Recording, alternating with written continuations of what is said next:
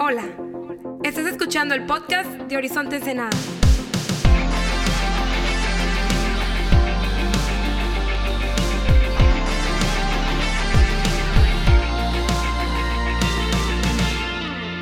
Hey, ¿qué onda, Horizonte? ¿Cómo estamos?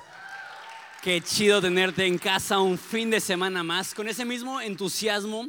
¿Por qué no me ayudas a darle la bienvenida a todos los campus Horizonte que nos están acompañando? Específicamente Horizonte Mexicali, les extraño un chorro. La próxima semana estaré por allá con Banda Horizonte, entonces va a estar muy, muy, muy chido eso. Y si tienes tu Biblia, ábrela conmigo a Marcos capítulo 13. Marcos capítulo 13. La semana pasada tuvimos un descanso de una semana eh, porque es un tema bien intenso y e iba a viajar a, Monterrey a, a, celebrar que iniciábamos dos reuniones en, en, Monterrey y es un pasaje que habla acerca del fin del mundo y, y tengo que explicar un concepto que la Biblia llama la abominación de desolación y, y, vamos a hablar acerca del juicio divino y no se me hizo el, el, pasaje más apto para celebrar una nueva reunión en Monterrey. Entonces le pusimos pausa. Eh, no sé cuántas personas aquí tienen poco tiempo de cristianos. Sé que en Horizonte hay un gran porcentaje de personas que tienen muy poco tiempo de, cristianos y, y, quizá jamás has considerado temas del fin del mundo. ¿Y cómo será eso? Entonces te aviso de antemano que esas una de esas áreas muy intensas que creemos como, como cristianos. Entonces, si, si, sales de aquí con un, poco de miedo, pues ni modo, porque sí está súper, súper intenso. Lo que normalmente hacemos es que leemos todo el pasaje y después oramos, pero porque es un poco largo, el plan de hoy es un poco diferente. Únicamente leeré el primer versículo, oramos y después lo voy a ir explicando poco a poco. Entonces iniciamos en Marcos capítulo 13, versículo 14. Marcos 13, 14 eh, en la NTV si estás usando tu teléfono y si no va a estar en las pantallas. Dice así, llegará el día cuando verán el objeto sacrílego que causa profanación. Eso es, así lo traduce en la NTV. En la Reina Valera dice, eh, llegará la, la, abominación de desolación. Es una frase famosa para aquellas personas que saben del tema de profecía y de los últimos días. Entonces verán el, el, objeto sacrílego que causa profanación de pie en un lugar donde él no debe de estar. Lector, presta atención, que nos demuestra que, entender ese tema, al, al parecer para Jesús era muy importante.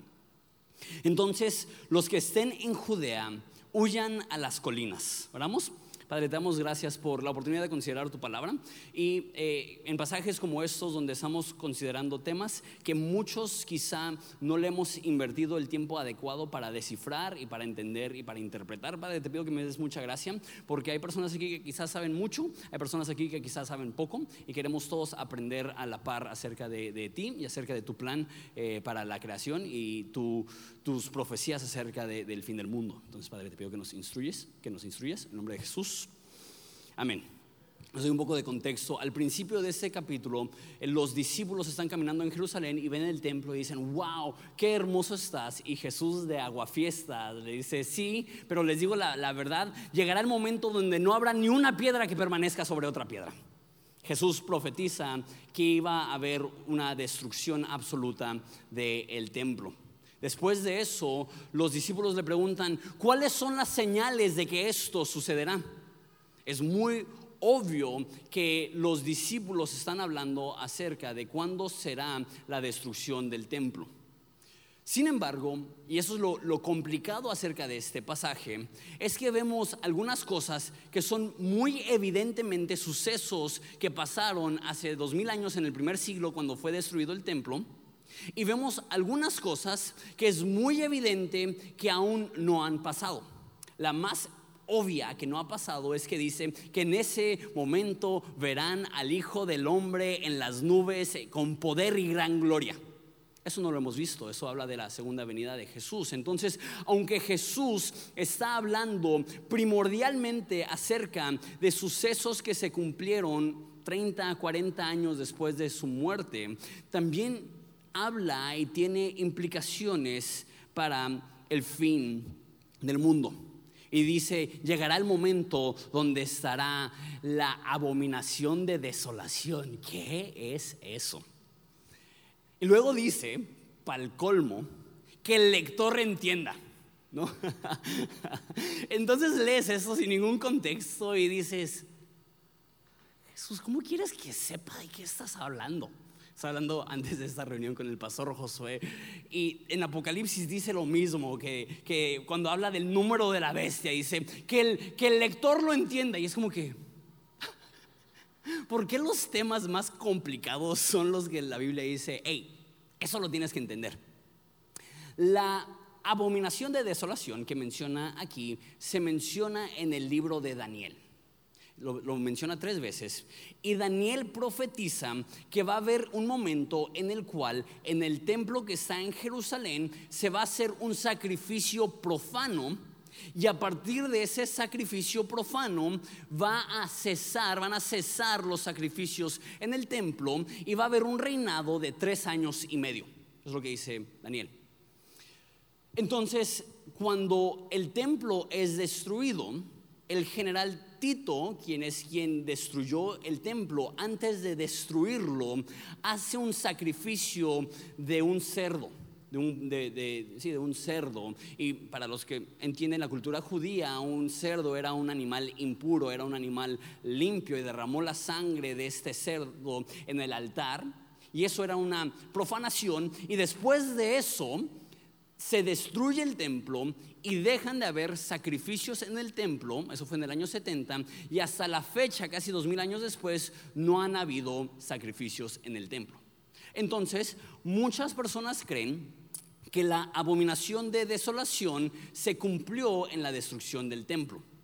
Quizá, quizá. El único problema con eso es que da datos muy específicos acerca de un reinado que va a surgir a raíz de ahí, que va a durar un tiempo de tres años y medio. Ahora, hay dos posturas principales acerca de cómo se van a desenvolver los eventos del fin del mundo. Y lo dije hace dos semanas que hablamos de esto.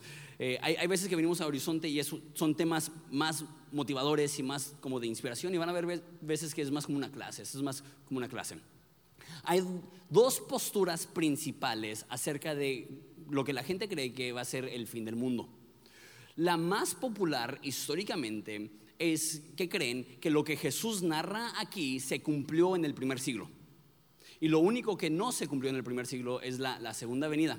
Pero ellos no creen, por ejemplo, que va a haber un rapto, no creen que va a haber una gran tribulación como lo explica Apocalipsis, no creen en, un reino de, un hombre que llaman el anticristo, simplemente creen que todas esas profecías se cumplieron en las persecuciones del primer siglo. Esta es, históricamente hablando, la postura más común acerca del fin del mundo.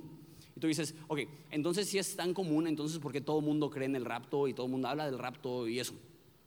Hace como 100 años se empezó a hacer popular la creencia del rapto como un momento en el cual Dios viene por su iglesia y remueve del mundo a la iglesia para desatar su ira y su juicio sobre el mundo por una etapa antes de regresar. Esto eh, eh, es parte de la doctrina pentecostal, eh, pentecostés, y nosotros como horizonte probablemente no, sabes esto, tenemos este, ascendencia pentecostés.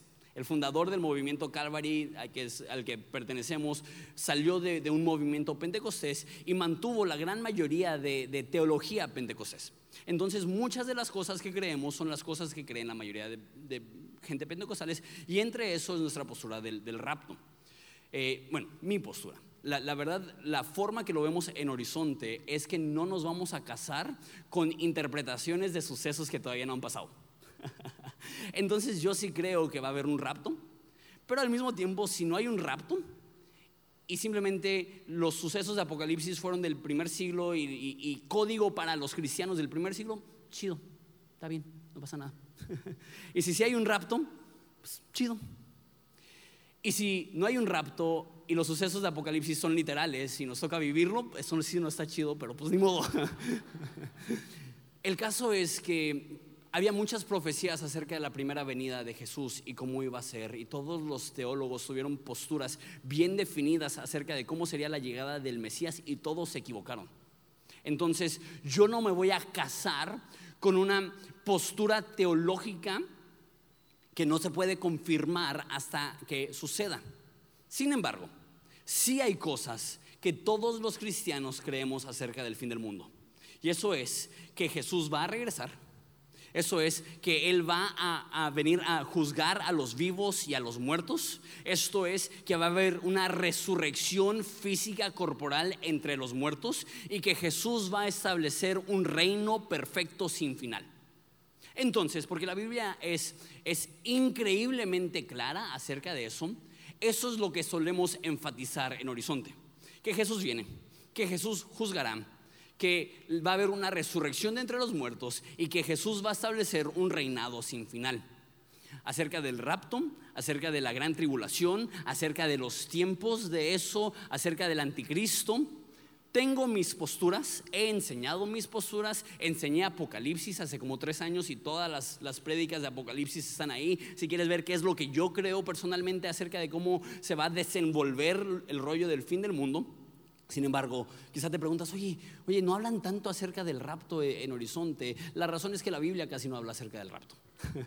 y sí creo en él, pero lo que la Biblia enfatiza no es el rapto, lo que la Biblia enfatiza es que Jesús va a venir a este mundo a juzgar a vivos a muertos, a resucitar a los muertos, a establecer un reino sin final y en eso nos enfocamos. Cuando la Biblia habla acerca de la abominación de desolación, dice que va a haber un periodo de, 70 semanas, eso es lo interesante dice que van a haber 39 semanas, perdón, 69 semanas y después una semana. Y si interpretas las semanas como años, es curioso que desde que se da esa profecía de Daniel, más bien de cuando cae eh, este, Judea a, a, los persas, al día que llega Jesús pasan 490 eh, años, que son las 69 semanas, 49, ya, ya, me confundí, pero lo que sea. El caso es que hay 70 semanas, 69 semanas del momento en que cae Israel a que entra Jesús eh, en Jerusalén y queda una semana suelta. Entonces hay personas que creen que a partir de la del rapto es cuando empieza el cronómetro en la última semana de Daniel. Si tú has estudiado profecía, eso, es muy, muy, muy común. Y que va a haber un lapso de siete años en los cuales eh, hay tres años y medio de prosperidad, hay una manifestación del anticristo donde, es, eh, donde profana el templo y tres años y medio que, se denomina la gran tribulación y después la segunda venida. Eso es lo que creo yo, eso es lo que creen prácticamente todos, todas las iglesias que pertenecen a nuestro movimiento. Sin embargo, reitero, creo que es muy sano estudiar por tu propia cuenta acerca de sus sucesos del fin del mundo. Eh, Jesús, a Jesús le hacen muchísimas preguntas y ninguna pregunta responde tan detalladamente como preguntas acerca de profecía, como preguntas acerca del futuro. Entonces quizá tú tienes 10, 15, 20 años de cristiano y nunca te has dado el tiempo para estudiar profecía. Yo te diría, te estás tardando porque sí es bien importante tener mínimo una idea de qué es lo que la Biblia habla acerca de sucesos futuros. Y quizá tú tienes 15 días de cristiano, seis meses de cristiano y no tienes ni la más remota idea de lo que estoy hablando y tú lo único que quieres es que haya un rapto para que Jesús regrese ahorita y no tengas que estar en esta clase aburrida. Aún tú puedes empezar a, indagar y a investigar y a leer acerca de estos sucesos. El caso es que el resto de este pasaje van a haber momentos donde algunas personas creen que es mención que está mencionando la destrucción del templo, otras personas creen que está hablando acerca de la segunda venida. Escuché varios mensajes y todos se pelean y nadie se pone de acuerdo y yo no estoy de acuerdo con nadie y yo tengo mi versión híbrida de como que todas las, las posturas, pero el caso es este. La conclusión de este pasaje es que Jesús regresa. y eso es lo importante, es vivir con este entendimiento, que, ok, los detalles son eh, eh, están a, nuestra interpretación, porque no son claros, pero sí es importante, la Biblia dice que el lector lo entienda, que, que hagamos un esfuerzo por entender cómo se van a desenvolver los sucesos del fin del mundo. En otras palabras, la profecía y entender la profecía es súper, súper importante. Entonces dice que cuando suceda la abominación de desolación, versículo 15, la persona que esté en la azotea no baje a la casa para empacar. El, el que está en el campo no regrese ni para buscar un abrigo. qué terribles serán esos días para las mujeres embarazadas y para las madres que amamantan. Oren para que la huida no sea en invierno. Esto yo creo que estaba hablando de la destrucción del templo y del sitio de cuando sitiaron Jerusalén. ¿Por qué? Dice, oren que no suceda en invierno. ¿Por qué? Porque en el invierno crece el río Jordán y no puedes huir de, la, de la persecución militar de los romanos. Y de hecho, dicho y hecho. Eso cuando sucedió era en invierno y estaba crecido el río Jordán y no podían huir los, los judíos. Nos dice Josefo que un millón de judíos fueron asesinados por el imperio romano cuando fue la destrucción del templo y cuando sitiaron la ciudad de Jerusalén. Y por eso dice, cuando veas que están atacando, ni siquiera te regreses por un abrigo, ni siquiera que es lo siguiente, dice, si estás en el campo, no regreses a tu casa por tu pasaporte o tus papeles o lo que sea. Y dice qué terrible va a ser para las embarazadas y para las madres que amamantan. ¿Por qué? Porque obviamente huir de una invasión cuando estás embarazada o cuando tienes un bebé de brazos le agrega a la dificultad. Hay algunos que creen que está hablando de la, segunda venida. Quizá. Te digo, todo eso es como que, mm, quizá. Y la razón que algunos creen que se está hablando de la segunda venida es por esa frase, dice versículo 19. Pues habrá más angustia en esos días que en cualquier otro momento desde que Dios creó al mundo. Jamás habrá una angustia tan grande. Entonces la gente dice, no, pues eh, eso suena algo apocalíptico, ¿no? Eso suena algo como que sale del libro de Apocalipsis. Pero recuerda que para los judíos el lugar más importante, más sagrado, más hermoso era el templo. Y no dice que, iban a ser las peores plagas, sino la peor angustia. Y no me imagino la angustia para los judíos de perder su ciudad. De hecho, de ahí ya son expatriados y jamás vuelven a vivir en Jerusalén hasta hace recientemente. Pasaron casi dos mil años fuera de Israel. Pierden los sacrificios, pierden los sacerdotes, pierden el templo, sacrifican a un cerdo en su altar sagrado. Está muy fuerte. Entonces, creo que si esas, en mi opinión, prácticamente todo ese capítulo sí está haciendo referencia al primer siglo, salvo cuatro versículos. Ahorita les digo cuáles. Pero creo lo que está diciendo, cuando ataquen los romanos, huyan, huyan, corran, pidan a Dios que no sea en invierno para que puedan salir. Si fue en invierno, no pudieron salir y les fue requete mal. Es lo que nos cuenta ya la historia después.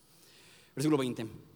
Dice, de hecho, este, a menos de que el Señor acorte ese tiempo de calamidad, ni una sola persona sobrevivirá pero por el bien de los elegidos, Él ha cortado sus días. Entonces, si alguien les dice, miren, aquí está el Mesías, o ahí está, no le crean. Pues se levantarán falsos Mesías y falsos profetas y realizarán señales y milagros para engañar, si ser posible, aún a los elegidos de Dios. Tengan cuidado, les he advertido de antemano. Entonces, también vimos hace dos semanas que Jesús advierte que se iban a levantar muchos falsos mesías. Una vez más, hay muchos que creen que eso es una mención de justo antes de la segunda venida van a haber muchos falsos mesías. También en el primer siglo habían muchos falsos mesías. ¿De qué hablan? Realmente pudiera ser cualquiera de las dos o inclusive podría ser las dos. Sin embargo, a partir de ese versículo donde creo yo que es bastante claro que este capítulo no puede estar hablando únicamente acerca del primer siglo. Por eso, mira, versículo 24. En ese tiempo, después de la angustia de esos días, el sol se oscurecerá, la luna no dará luz, las estrellas caerán del cielo y los poderes de los cielos serán sacudidos. Frase súper, súper intensa. Ahora, hay personas que creen que si esto sucedió en el primer siglo, que simplemente es metafórico para lo, lo horrible que está este último, eh, eh, esa última etapa, el fin del mundo, quizá no del mundo completo, sino el fin del mundo para los judíos. Pero está súper, súper fuerte. El sol oscurecerá, la luna no dará luz, las estrellas caerán del cielo. Y esa es la frase que, que, está, que se me hace bien loca.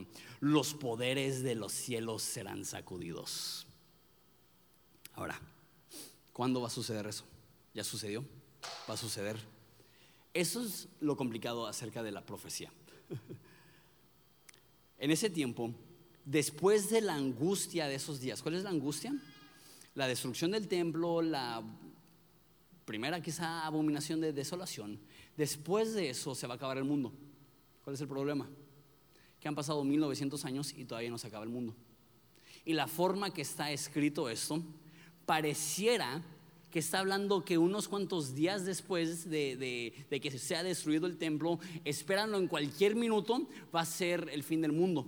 Por eso las personas que vivían en el primer siglo, literal, creían que el mundo se iba a acabar en, ese, primer siglo y han pasado 1900 años y aún seguimos esperando a que se acabe el mundo, aún seguimos esperando a que regrese Dios. Y una de las cosas difíciles es que cuando Jesús se va, ¿qué es lo que dicen? Regreso pronto. Hace dos mil años. Entonces hay un problema ahí. Porque pronto para Dios quizá no significa lo mismo que pronto para nosotros. ¿Por qué Jesús diría, regreso pronto? Espérame. La frase que, que usa en versículo 23 es, estén alertas si se iba a tardar dos mil años. Ahorita hablamos un poco más de eso. Creo que todo esto del sol se apagará, la luna no dará luz, las estrellas caerán del cielo, los poderes de los cielos serán sacudidos. Creo que eso está resumiendo lo que Apocalipsis habla de los juicios de Dios sobre la tierra. Entonces lo que va a pasar es que va a llegar un momento en el cual Dios va a juzgar la maldad de este mundo. Dios va a derramar, el Apocalipsis lo llama las copas de la ira de Dios. Y va a ser en forma de guerra, en forma de pestilencias, en forma de desastres naturales. Pero va a haber un momento en el cual Dios juzgue al mundo, limpia al mundo, destruya la maldad previo a su segunda venida. Y eso es lo que les decía, que es súper intenso, porque suena como tácticas de, de intimidación de cristianos eh, conservadores, ¿no? Prepárate, Cristo viene, ¿no? Y juzgará a los vivos y a los muertos, y el sol ya no alumbrará, y la luna se va a apagar, y ay, nanita, ¿no? Que, Pero esa es una de las cosas muy fuertes que creemos. Que realmente va a haber un tiempo en el cual en este mundo será derramada la ira de Dios y, no se habla mucho por, por intenso, por fuerte, por no saber exactamente cómo va a hacer. Pero sabes, está bien, está bien porque es, lo que este mundo necesita. No, quisiera decir eso. Pero hay muchas personas que dicen, ¿cómo puede existir un Dios y que haya tanta maldad en el mundo? No, no, sé si ha escuchado esa pregunta, yo la escucho cada rato. ¿Cómo puede ser? O personas dicen, la razón que yo no creo en Dios es por toda la maldad que veo en el mundo. Creo que hace dos, tres días alguien habló, no sé si se acuerdan, hace como dos, años, eh, cuando ISIS estaba atacando en Siria y las personas estaban huyendo en bote, que eh, se hundió uno de esos botes hechizos y se ahogó un niño y es una foto muy icónica de un niño que se ahogó, que, llegó a, la orilla de la playa y una, una foto devastadora. Y alguien me preguntó específicamente acerca de esa foto. Dicen, ¿cómo puede existir esa foto y existir Dios? Muy fuerte.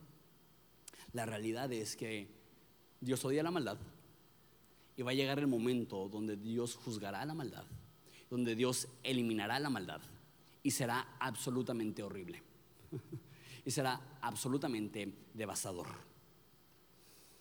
Y si la maldad existe, no es porque Dios sea malo, es porque Dios es paciente.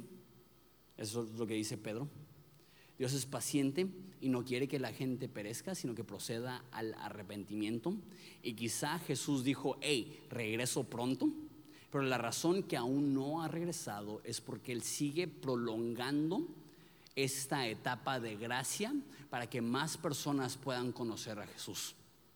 Sin embargo, llegará el momento en el cual el sol se va a oscurecer, la luna no brillará, eh, las estrellas caerán del cielo y las potencias de los cielos serán sacudidas. Espero que puedas dormir esta noche. después de esto, después de este juicio, entonces, versículo 28, todos verán al Hijo del Hombre venir en las nubes con gran poder y gloria. Y Él enviará a sus ángeles para que reúnan a los elegidos de todas partes del mundo, desde los extremos más lejanos de la tierra y del cielo. Una vez más, esa es la razón más grande que creo que este pasaje no es únicamente acerca de sucesos en el primer siglo y de la destrucción del templo, porque es muy obvio que está hablando acerca de la segunda venida.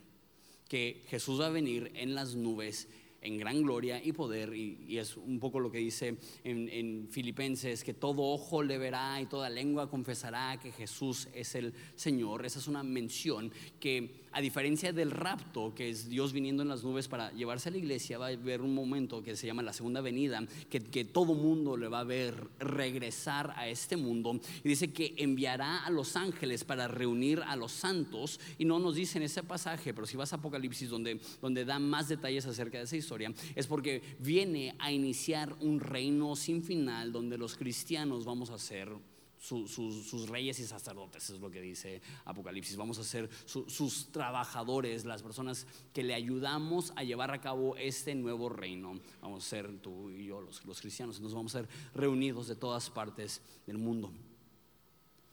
Ahora, la pregunta es, ¿ok?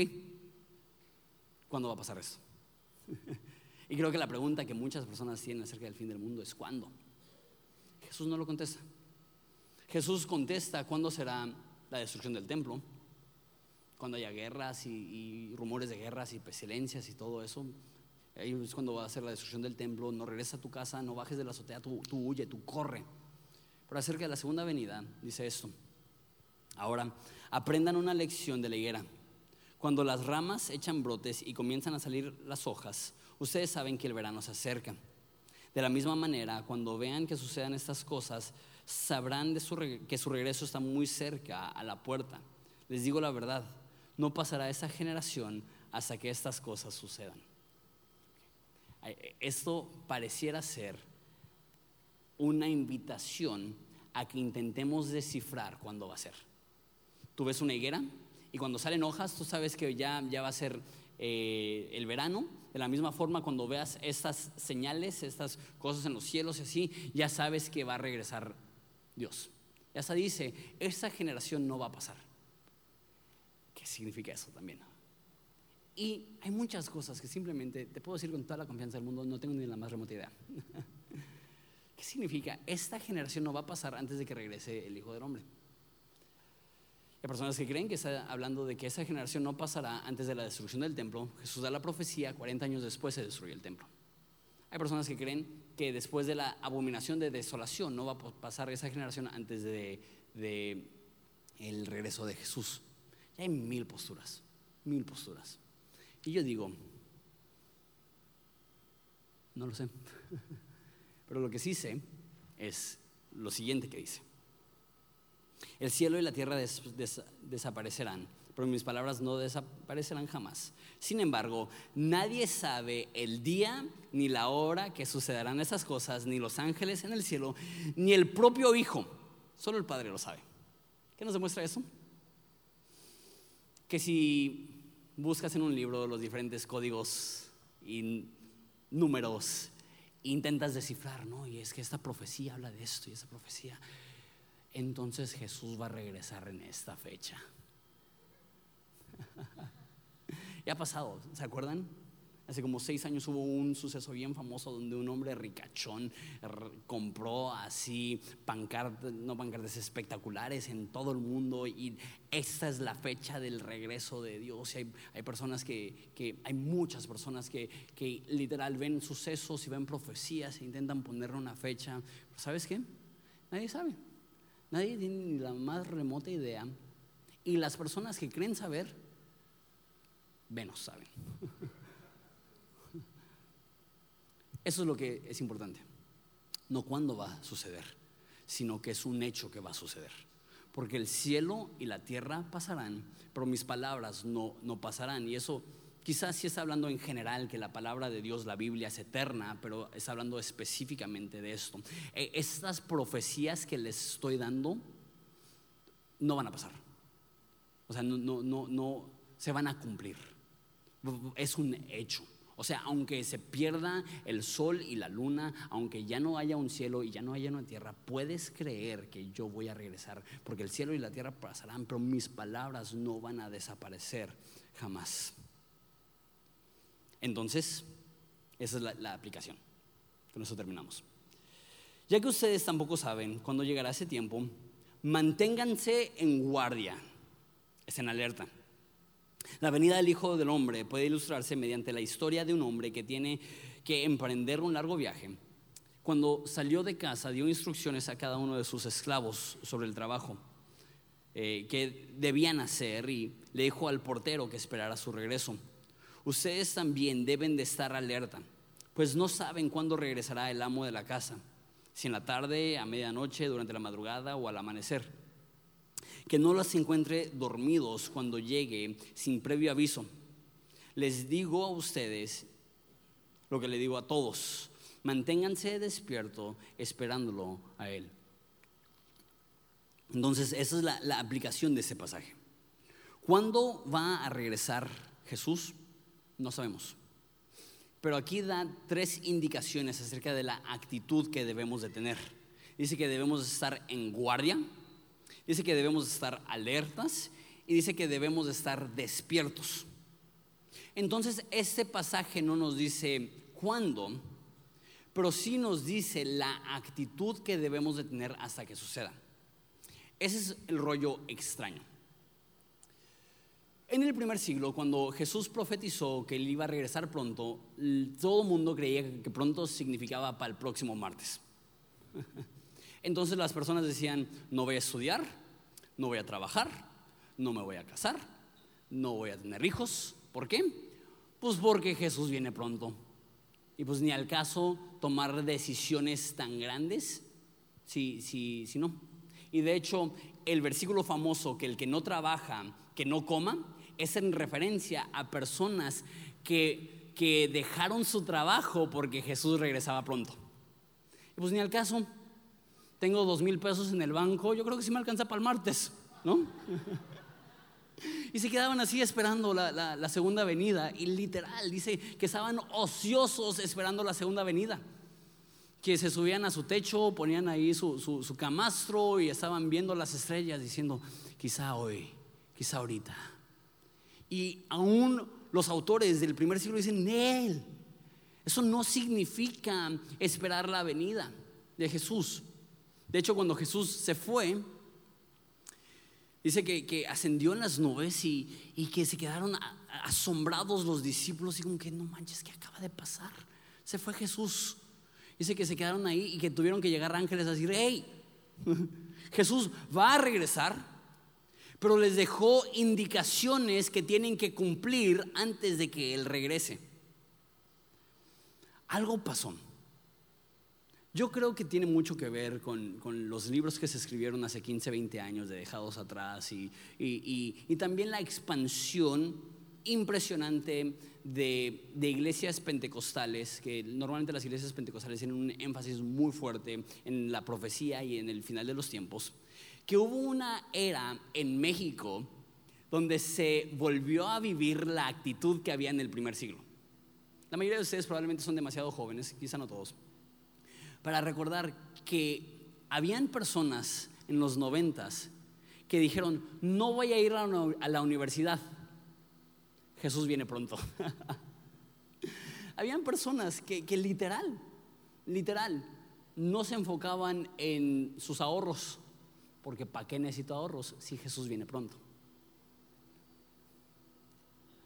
Pero la Biblia nos dice que un buen hombre le deja herencia a sus hijos y a los hijos de sus hijos que debe haber una preocupación por el futuro.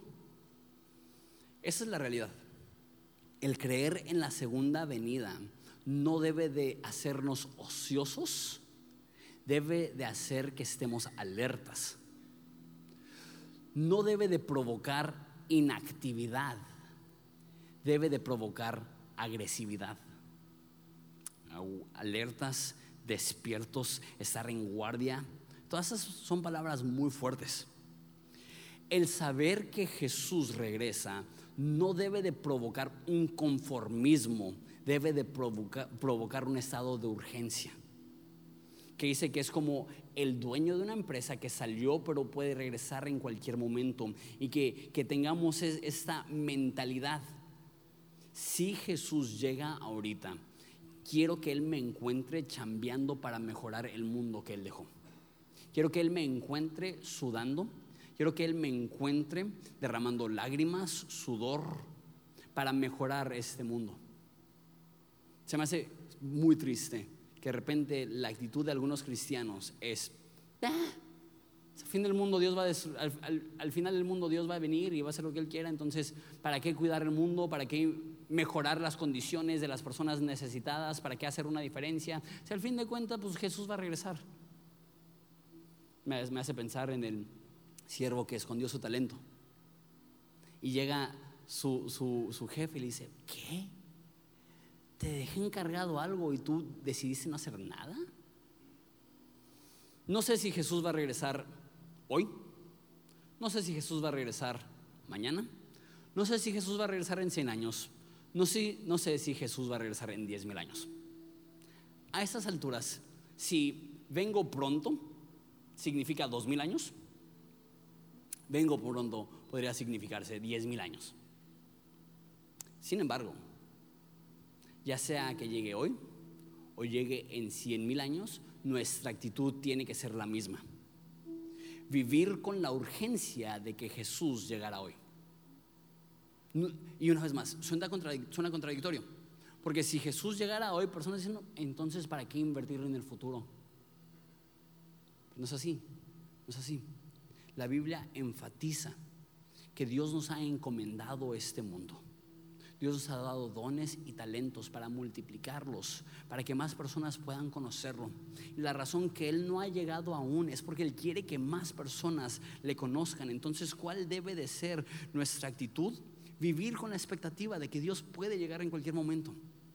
La iglesia primitiva, cuando se despedían, usaban esa palabra en arameo, maranata, que significa el Señor viene. Tenían esa urgencia, el Señor viene. ¿Cuándo? No sé, pero viene. Falta poco. Y la conclusión de la Biblia, si lees la última frase, es el espíritu y la novia dicen ven. Que nuestro deseo debe ser, Jesús, ven pronto. Hay tanta maldad en este mundo que ya queremos que establezcas un reino perfecto sin final, donde no habrá lágrimas, ni muerte, ni llanto, ni dolor, ni maldición. Pero hasta ese momento, vamos a estar despiertos, Vamos a estar alertas, vamos a estar guardiando, vamos a estar manteniendo la guardia. Anhelamos el anhelar su regreso no nos hace conformistas, nos hace agresivos. ¿Por qué estamos haciendo lo que estamos haciendo? ¿Por qué estamos con tanta urgencia por alcanzar al perdido? Porque Jesús viene. No sabemos cuánto tiempo nos queda para alcanzar al perdido. Y esa es nuestra actitud. Si Jesús viene pronto, pues vamos a darle. Vamos a alcanzar a más personas. Vamos a plantar más iglesias vamos a emprender más proyectos, vamos a tomar más riesgos, vamos a capacitar más líderes, vamos a confiar más en la siguiente generación, vamos a preocuparnos más por necesidades ajenas, vamos a salir de nuestra zona de confort, vamos a tomar decisiones que para algunas personas quizá no tengan lógica, vamos a ir allá, mucho más allá de lo esperado, vamos a ser agresivamente generosos. ¿Por qué? Pues Jesús regresa, Jesús viene. No sé cuándo, no sé cuándo. Pero es mi deseo, y creo que el tuyo también, que cuando Dios regrese no nos encuentre cruzados de brazos hablando de lo que Dios hizo hace 30 años. Espero que cuando Dios regrese, Dios nos encuentre con lágrimas en los ojos, con sudor en la frente, con mugre abajo de las uñas, porque estamos chambeando con todas las ganas del mundo para que más personas puedan conocer este mensaje que a ti y a mí nos ha transformado. Jesús viene. No nos vamos a detener. Maranata. ¿Te parece? Nos ponemos de pie y oramos.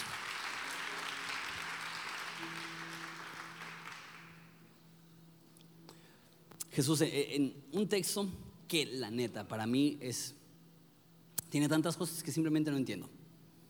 La conclusión es bien clara. Estar alertas, mantener la guardia, saber que tú tu regreso es eminente. Que tú, que tú podrías regresar ahorita. Y para nosotros eso sería un deleite. lo que queremos. Queremos ver este mundo perfecto. Queremos verte reinar. Queremos que tú reúnas de los cuatro vientos a todos tus elegidos para establecer un nuevo reino sin final. Y acerca de la abominación de desolación y acerca de qué significa que oremos que no sea en invierno y acerca de todas estas cosas, danos entendimiento, ayúdanos a crecer y a entender, pero, pero que la conclusión sea la misma. no podemos detenernos, no podemos estancarnos, no podemos conformarnos, no podemos dormirnos, porque nuestro amo regresa. No nos podemos detener. Vamos a ir adelante.